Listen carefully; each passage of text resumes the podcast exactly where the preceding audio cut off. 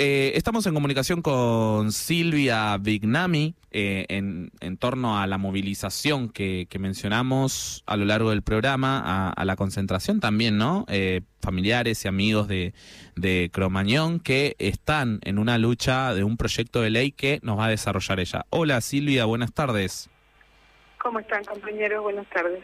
Bueno, gracias primeramente por la comunicación. sabemos que bueno están a full, seguro como familiares y amigos.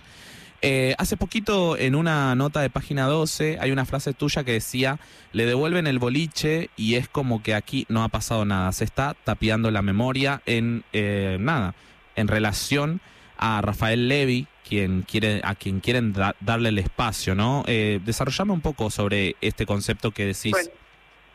no, no le quieren dar, hace cuatro años que lo tiene, o sea Claro, ya se lo Levy, quien fuera responsable, corresponsable de la masacre y de hecho condenado a cuatro años y medio de cárcel, cuando sale de la cárcel, como además forma parte de una sociedad offshore, o sea, todo el malo, la llamada justicia le devuelve el boliche.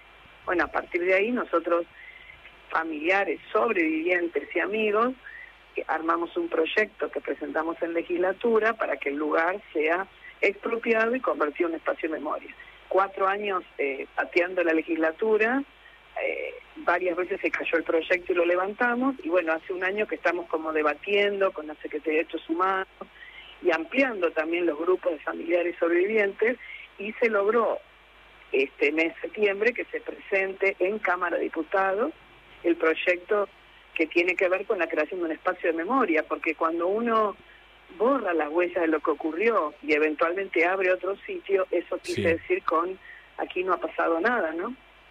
Sí. Eh, Silvia, acá te saluda Lilian. Eh, yo estuve el jueves, eh, tuve la posibilidad de ir, la verdad que me transmitieron y nos transmitieron a quienes pudimos estar ahí muchísimo, digo, se, nos conmovieron un montón siempre estas fechas y en todas las fechas en realidad que nos recordamos a los pibes y a las pibas. Yo quería preguntarte, ¿no? Porque... Hemos visto eh, las diferentes actividades que han desarrollado siempre que se cumple un aniversario o eh, algún tipo de fecha eh, en el que se recuerdan a todas las personas, a sus familiares, a sus amigos, a los sobrevivientes también. Em, pero ustedes cómo se imaginan este centro de la memoria? Por ejemplo, ¿qué actividades piensan que se podrían desarrollar ahí adentro? Como para que la gente quizás que no conoce se pueda dar una idea de, de cómo lo están planeando ustedes. Bueno, en realidad lo que pasa es que nunca el Estado nos ha dejado planear nada, porque hasta ahora estuvimos peleando por echar a Levi, de hecho lo denunciamos, viste que tenía un prostíbulo a la vuelta, lo tuvo que cerrar, denunciamos que abajo había un taller clandestino, abajo del boliche, por eso que es todo lo malo, ¿no? Entonces el espacio de memoria me parece que cada uno se lo está imaginando de alguna manera, nosotros pensamos mucho en las escuelas, pensamos mucho en visitas guiadas, pensamos mucho en rescatar la vida de los pibes, pero sé que hay otros que están pensando en la música, en dar otro mensaje.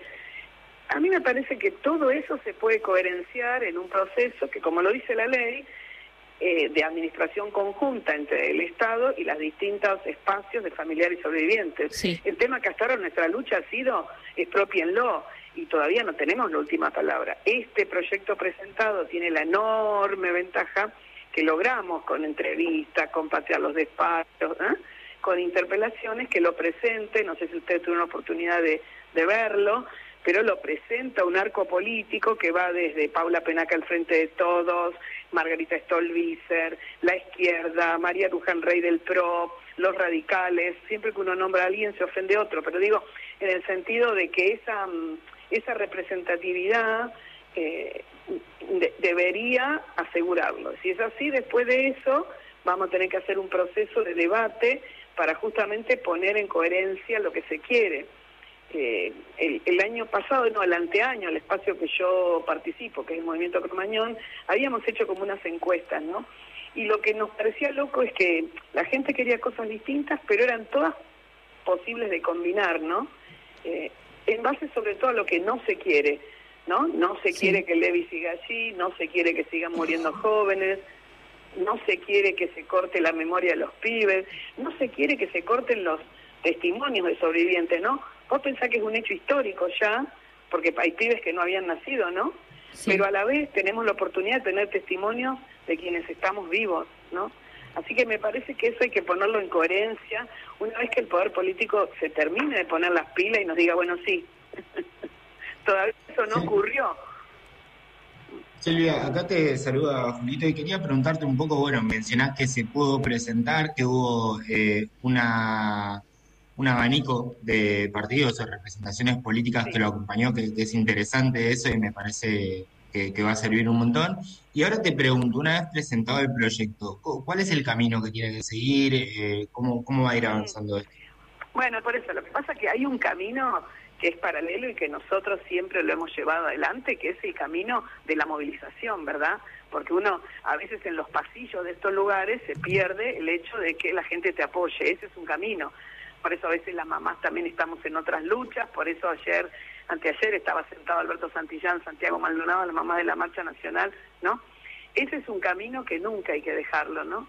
Este, y el otro camino es el camino formal que tiene el proyecto. No nos han dicho, pero habitualmente el de diputados, esto pasa igual que en legislatura, va a comisiones, que al menos van a ser dos en este caso, y a veces más. Eso a veces también es un problema porque dilata, ¿viste? Y este es un país raro, hay que tratar de que las cosas salgan. Si va a cada comisión y en cada comisión se apoya, debería nosotros alguna idea de qué comisión va tenemos y en teoría tendríamos los votos, pero uno hasta que no lo ve no lo crea. Después de ser aprobado en comisiones pasa al Pleno y se vota. Después de eso eh, tiene que pasar al Senado.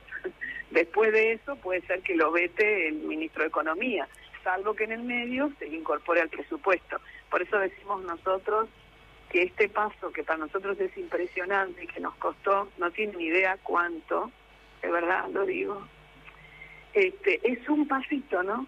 Em, por eso creemos que el acompañamiento popular de los vecinos de la zona, de los jóvenes, es tan importante, ¿no? Porque si no uno se queda encerrado en un recinto. Silvia, eh, te, te, invito a escuchar un audio que hicimos en el Congreso cuando fuimos a cubrir respecto a la ah. presentación de este proyecto de ley y después cerramos con una reflexión tuya, por supuesto. Dale. A ver.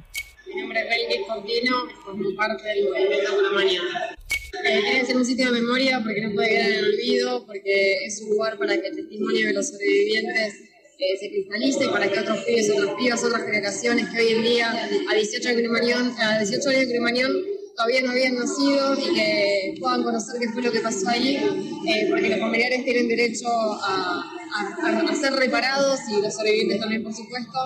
Eh, y porque es importante para, para toda la ciudadanía eh, que permanezca un espacio de memoria que no sea otra cosa, no sea un garage, no sea un shopping. Y aprendí a luchar con otros y con otras, aprendí que mi realidad no es la misma eh, que la de otras personas, que Cremanión nos sentimos de otra manera diferente, todos sentimos eh, diferente Cremanión, sin embargo tenemos un montón de cosas en común que nos une hay un dolor que está en común, una unas ganas de luchar, de que la no se olvide, que hace que nos fortalezcamos en nuestras diversidades. Bien, ahí escuchábamos un poco, eh, eh, hubo un poco de ruido ahí por, por el contexto también, un poco las dificultades.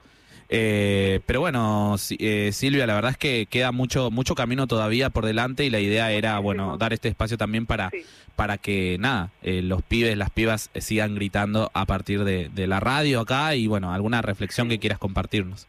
Sí, bueno, ese audio es de Belkis, una compañera de nuestro espacio, sobreviviente. Casi todos los quienes conozco son toda gente luminosa que por nada, que podrían ser los amigos de mi hijo, ¿no? También este, siempre yo pensaba, Julián tenía 18, eh, me he pasado más años en la calle porque ya cumplimos más de 18 que el mm. tiempo que él vivió. Este, pero bueno, aparte de esa reflexión de mamá, a mí me parece que lo que son políticas reparatorias, hay experiencia en este país, ¿verdad?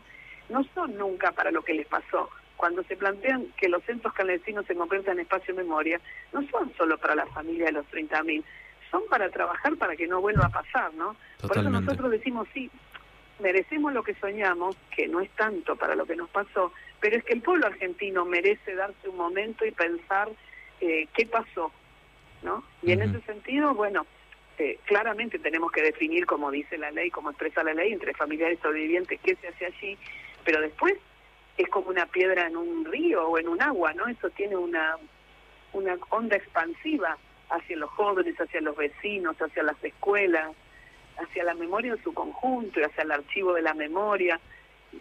Yo creo que va para ese lado. Realmente hay cosas que mm, cuando uno es parte de un grupo y después de un espacio de consenso con otros grupos, teme por lo que diga, ¿no? Por lo que no está charlado. Por eso nosotros voy a destacar que presentamos un documento consensuado entre las nueve organizaciones y ninguna tuvo preeminencia en la palabra. Leímos ese documento, leímos los nombres de los pibes y mostramos en video algunos de nuestros sentires. Y yo espero que en ese camino podamos seguir dialogando. Está buenísimo esto que decís Silvia, sobre todo también que reúne, ¿no? Eh, a una, de alguna manera, las diferencias que pueden haber entre diferentes agrupaciones que tratan de hacer memoria eh, esto tan terrible que pasó el Cromañón y, y, también al arco político, ¿no? Como bien describiste. Te agradecemos mucho eh, la comunicación esta tarde, Silvia número, así que podemos seguir dialogando. por supuesto, por supuesto. Bueno, eh, gracias, gracias. Silvia Vignami es familiar, eh, también militante, activista, como tantas, tantos más, eh, por En Memoria de Cromañón. Seguimos con la Garganta Radio, que ya estamos por cerrar.